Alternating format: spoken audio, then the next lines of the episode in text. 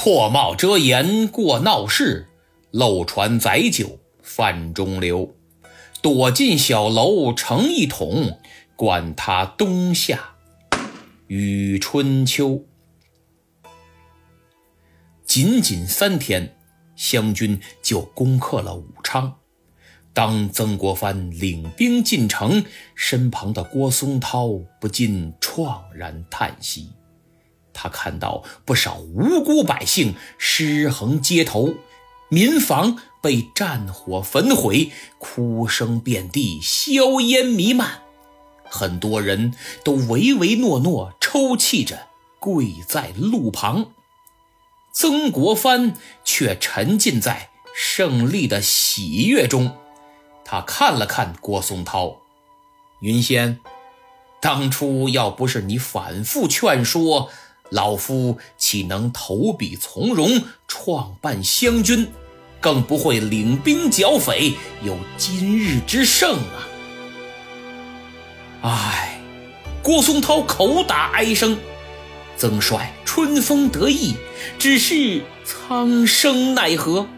老百姓招谁惹谁了？哎，曾国藩摆了摆手。大丈夫居然也有妇人之言，你怎么说话跟个娘们似的？哪儿那么多愁善感呢？兵者，凶器也，圣人不得已而用之，既要攻城略地，便免不了杀伤生灵。战争哪有不死人的？难道看着贼人造反不管吗？当初劝我出山的是你，现在怪我杀生害命的也是你，怎么着？好人都你一人做了？呃，这……他刚要解释，李鸿章赶紧摇摇头，一个劲儿使眼色，那意思别说了，这不扫大帅的兴吗？郭松涛只好苦笑，沉默不语。占领武汉，湘军声名大噪。曾国藩随即将目标转向九江，并与朝廷其他兵马相互配合，制定了先破田家镇、半壁山防线，再夺九江的策略。湘军进展很是顺利。自1854年10月底分三路开拔以来，下黄州占兴国、攻大冶；11月中旬，罗泽南部进抵半壁山下，塔旗部。驻扎半壁山东南十里的富池镇，其他各路也正在逼近田家镇。半壁山地处长江中游，孤峰昂举，犹如半截石壁，直直地矗立在田家镇的对岸，形势险要，把长江挤压得狭窄而又湍急。江水白浪翻卷，一片片几十米方圆的漩涡滚滚东去，乃太平军重点守备之地。当湘军将士抵达，远远望去，不由心生寒意。这就是著名的半壁山，好险呐！此时。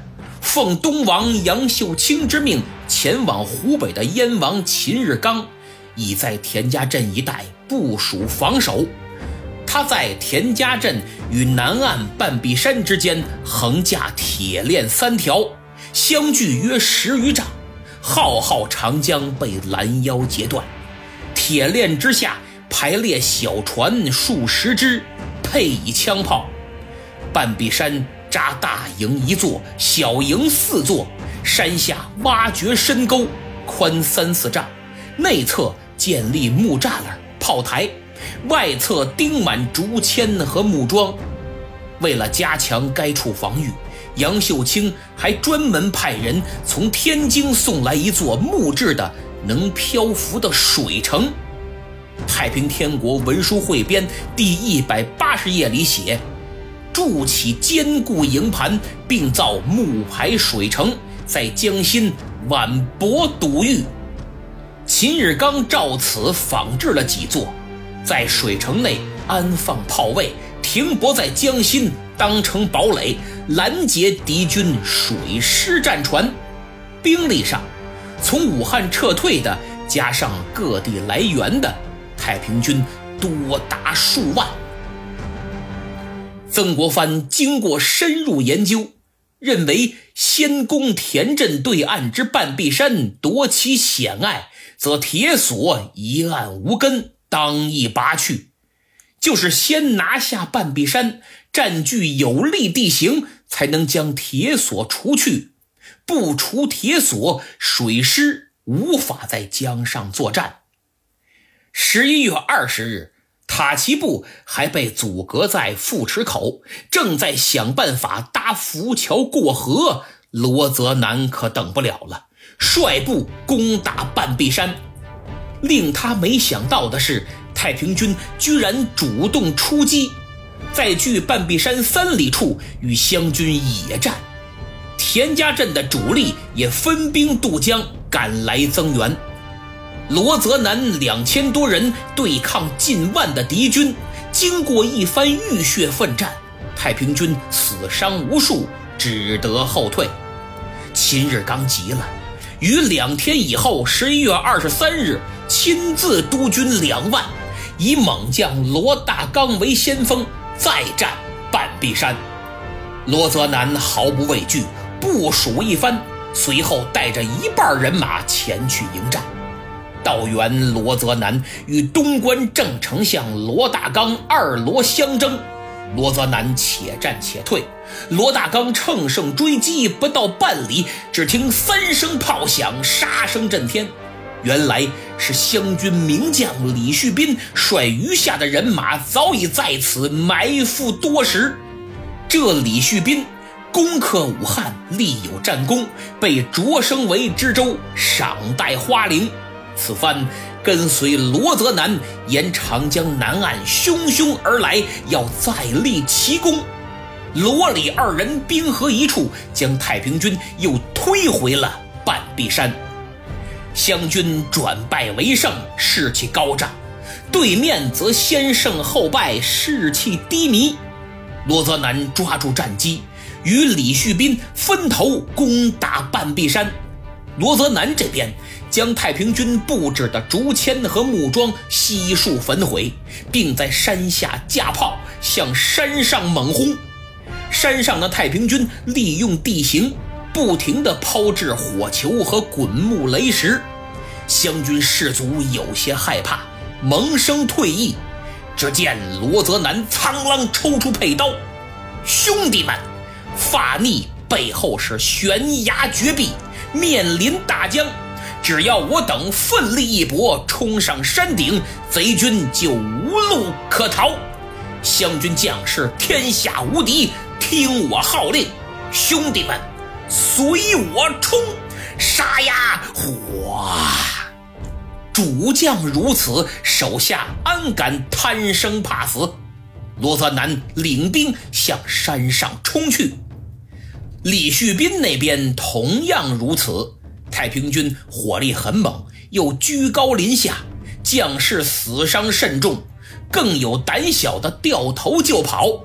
李旭斌火冒三丈，拔刀噗噗噗，连砍三个逃兵，其他想跑的全吓懵了，站那儿直哆嗦。